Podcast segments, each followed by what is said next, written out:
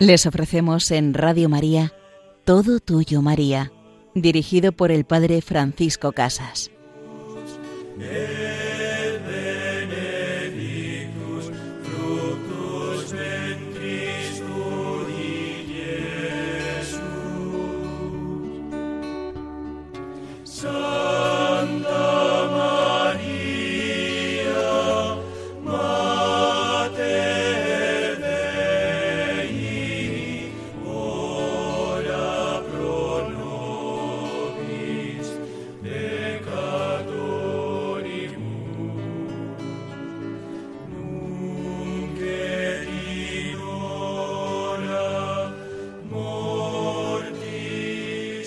A ti, querida Madre, acudimos, a tu corazón abierto queremos entrar a descansar para encontrarnos siempre con tu Hijo Jesús.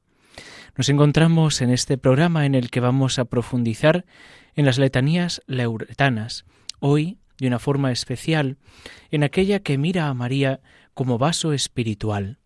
En la segunda parte de nuestro programa nos acercaremos a ese rincón de los santos, donde contemplamos cómo María, que es madre y maestra dentro de la Iglesia, va también modelando el corazón de sus hijos para acercarnos y que nos parezcamos cada día más a Jesús. Y hoy lo vamos a hacer con la vida de un santo, San Alonso Rodríguez. San Alonso Rodríguez que tuvo pues una vida muy humilde, muy escondida, como después veremos, pero que fue forjador de grandes almas, forjador también de grandes santos. Pues comenzamos nuestro programa con esta letanía, vaso espiritual. Cuando vamos rezando el Santo Rosario, después de haber invocado a María con los títulos de Madre, con los títulos de Virgen, entramos ahora en estas imágenes que nos hablan de lo que es María, de lo que es María para Jesús y de lo que es María también para cada uno de nosotros. Al contemplar e invocar a María con esta letanía vaso espiritual, ¿A qué nos estamos refiriendo? Pues el primer sentido, inmediato y literal de la palabra vaso, indica un recipiente de cualquier materia o forma, apto para recibir y retener cualquier cosa, especialmente algo líquido. En un sentido más extenso y metafórico, la Sagrada Escritura llama vaso a toda cosa, aun a la persona humana, porque toda criatura en las manos de Dios es como un vaso en la mano del alfarero. En las letanías, María es honrada tres veces con este nombre de vaso. Vaso espiritual significa, pues, persona o mujer espiritual. Enseña Santo Tomás de Aquino que en la Sagrada Escritura los hombres son comparados a los vasos, o se llaman vasos bajo cuatro aspectos, por la constitución, por el contenido, por el uso para el cual sirven y por el fruto que traen. Por la constitución, esto es por la materia y por la forma que el artífice le imprime, tanto más noble y precioso, cuanta más preciosa es su materia. María es vaso de oro purísimo, bella y hermosa de alma, la más preciada perla, la gema inapreciable del universo.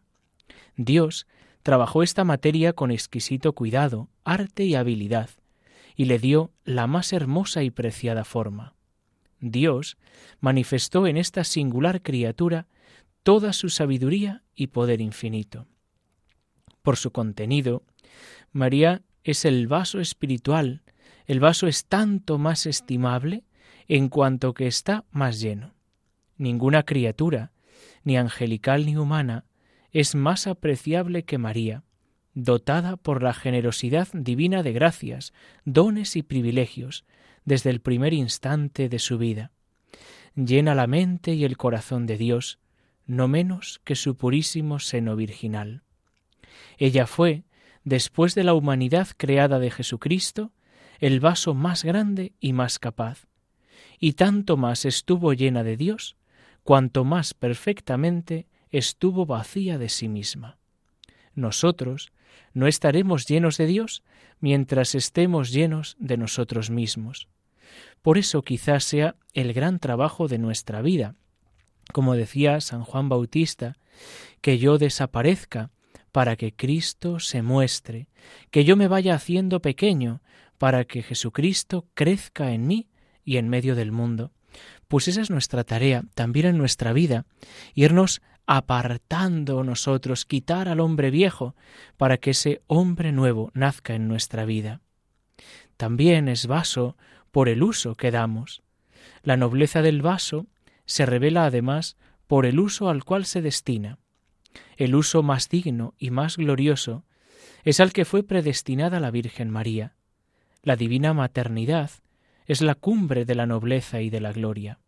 A este fin, Dios ordenó todos los dones singularísimos del cuerpo y del alma, aquellos especiales privilegios y dones de los cuales la dotó, para que fuera digna de concebir en su seno al Verbo de Dios.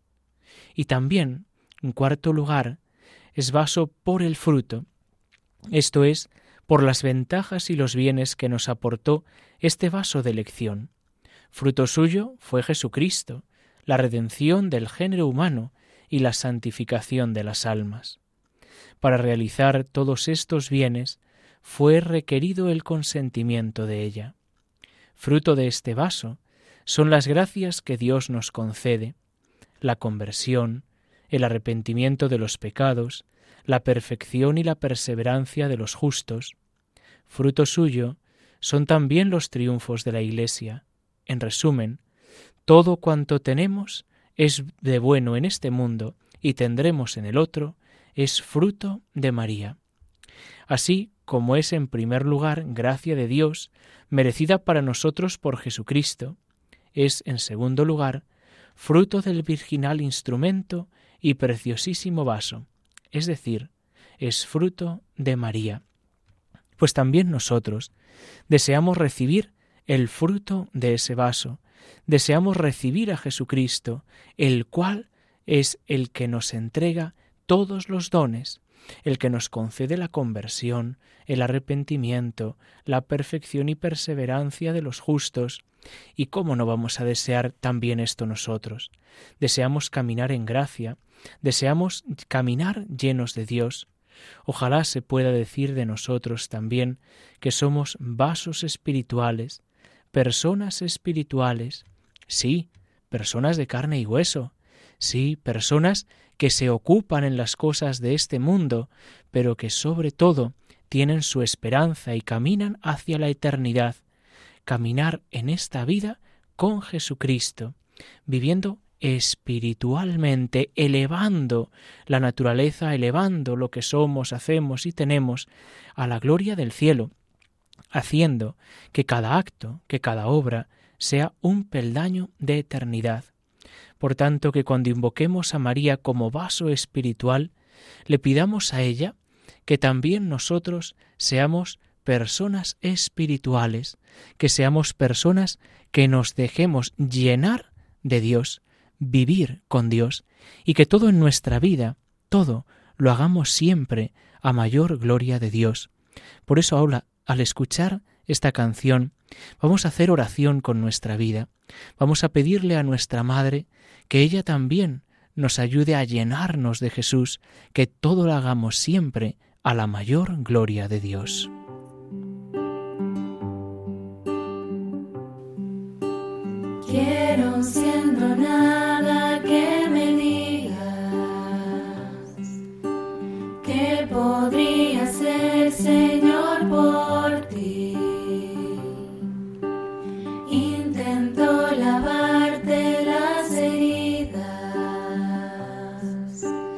Cuando le hablo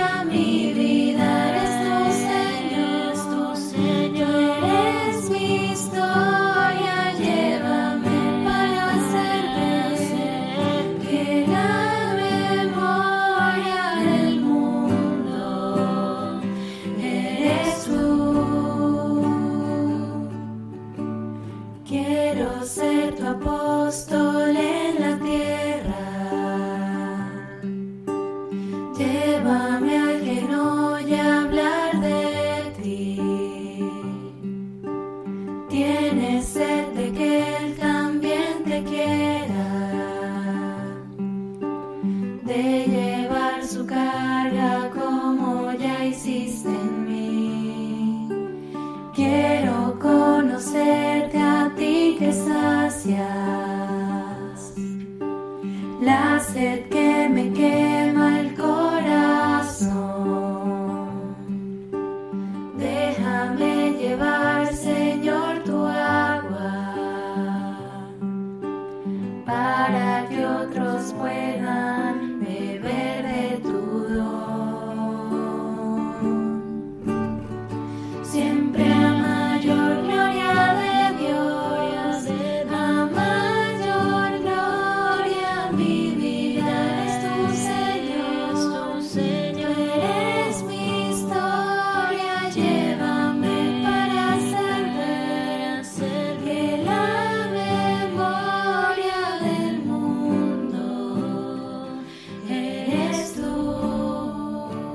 Siempre a mayor gloria de Dios, siempre cada una de las cosas de nuestra vida sean para tu gloria, oh Jesucristo, nuestro amado Maestro, nuestro querido hermano. Nos encontramos en este programa Todo Tuyo, María, con el Padre Francisco Casas. Si en la primera parte hemos profundizado en esa letanía lauretana de María, vaso espiritual, vamos ahora en esta segunda parte a poner un ejemplo de vaso espiritual, de persona espiritual, que no hacía grandes cosas ni cosas extraordinarias, sino que en el día a día, en sus pequeñas cosas, en su tarea callada, era un hombre de Dios que ayudaba a los hombres a llegar a Dios. Ojalá también se pueda decir eso de nosotros un día. Era una persona llena de Dios que llevaba a los que le rodeaban a Dios. Sería el mejor resumen y el mejor regalo para el final de nuestra vida. Un hombre, un siervo bueno y fiel, como se dijo también de San Claudio de la Colombier. Pues vamos a entrar un poquito a ver la vida de San Alonso Rodríguez y cómo él, en un momento muy complicado de su vida, ante una tentación que parece que le atenazaba muchísimo y no le dejaba moverse, apareció María, invocó a María y quedó curado. Una invocación que hoy también pedimos para nuestros jóvenes, que también hoy pedimos para cada uno de nosotros. Pues San Alonso Rodríguez nació en 1533. Fue el tercer hijo de la familia numerosa de Diego Rodríguez, un comerciante acomodado de Segovia, en España. El beato Pedro Fabro y otros jesuitas llegaron a predicar una misión en Segovia y se hospedaron en casa de Diego. Al terminar la misión, el huésped les propuso que fuesen a descansar unos días en su casa del campo. Alonso, que tenía entonces unos diez años, partió con ellos, y San Pedro Fabro se encarnó de prepararle para la primera comunión. A los catorce años, Alonso partió con su hermano mayor a estudiar en el colegio de los jesuitas de Alcalá, pero su padre murió menos de un año después, y Alonso tuvo que volver para ayudar a su madre en la administración de los negocios. Cuando Alonso tenía veintitrés años, su madre se retiró de la administración y le dejó encargado de ella. Tres años más tarde, Alonso contrajo matrimonio con María Suárez.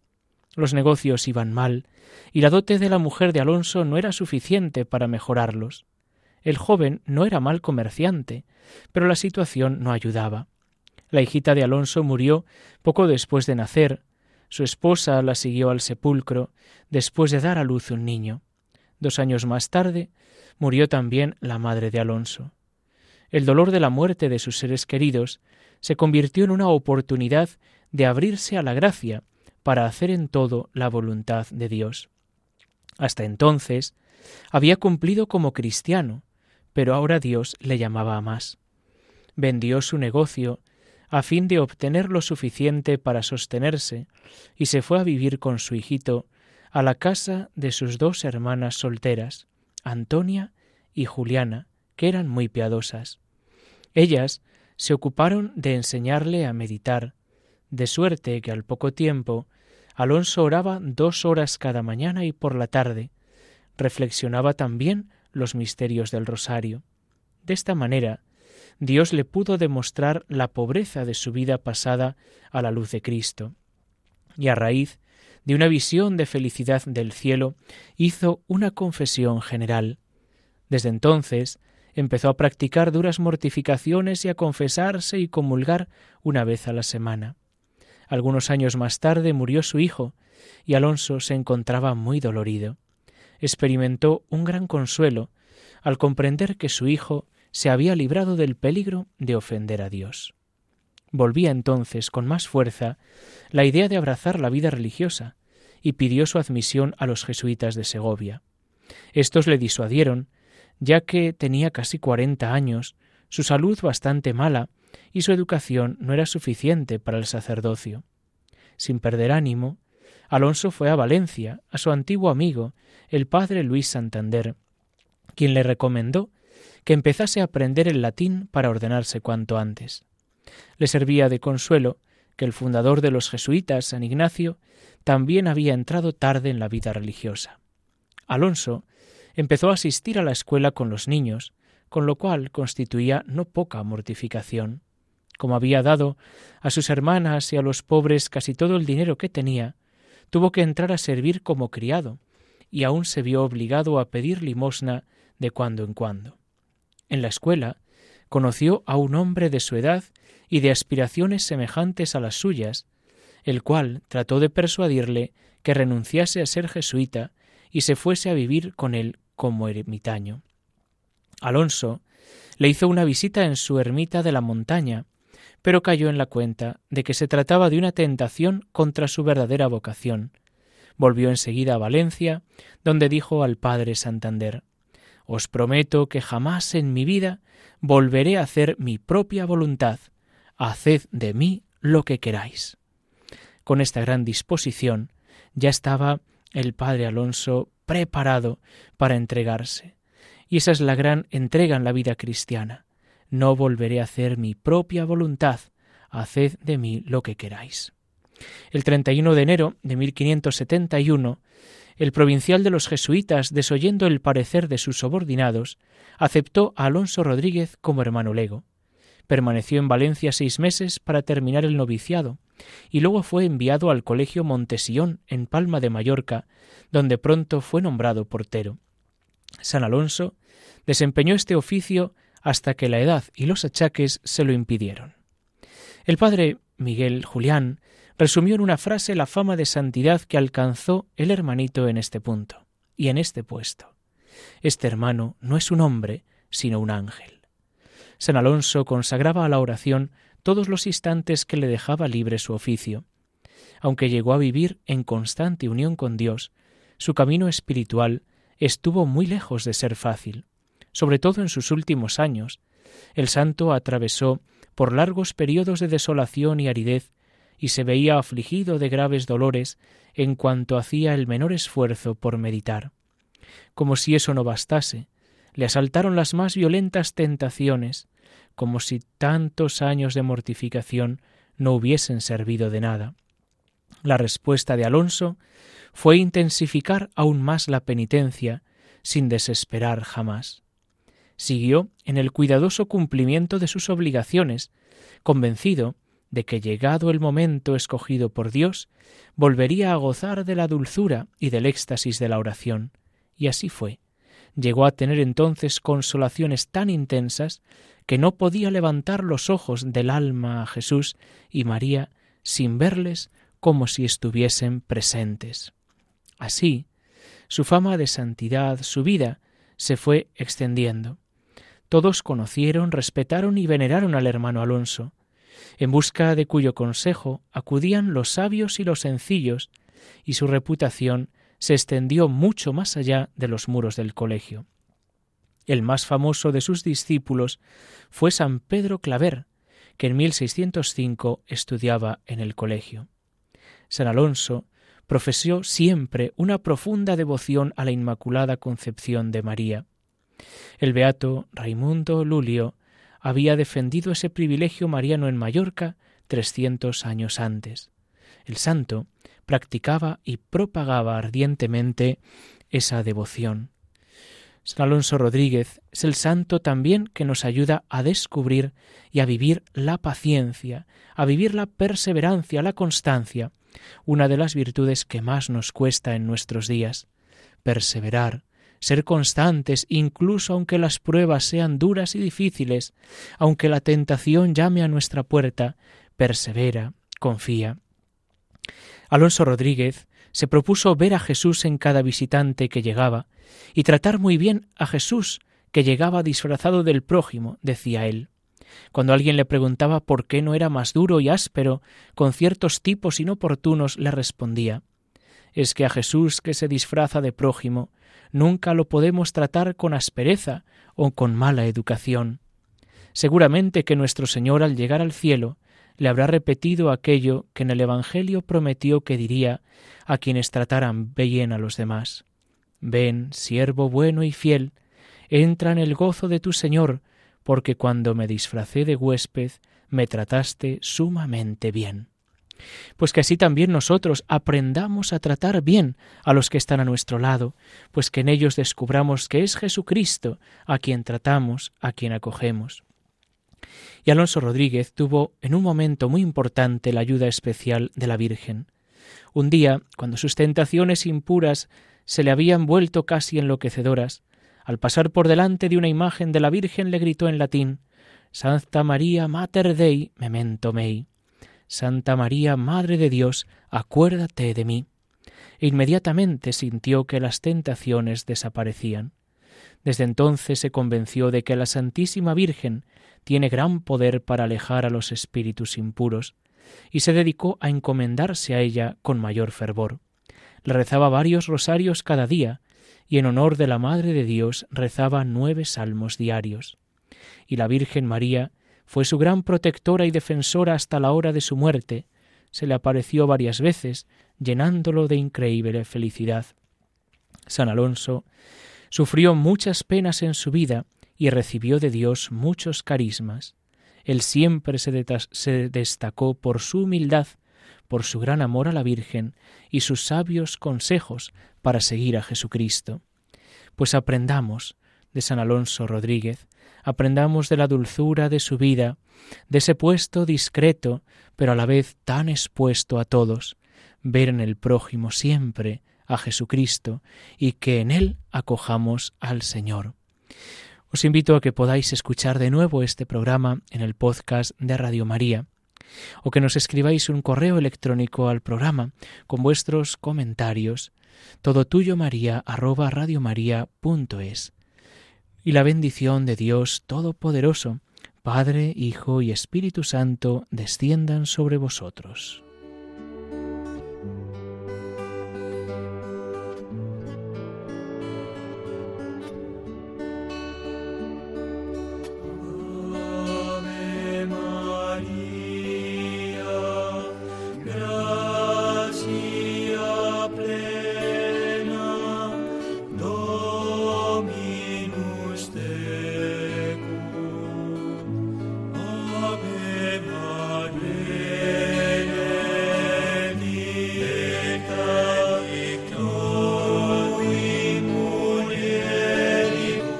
Han escuchado Todo Tuyo María con el Padre Francisco Casas.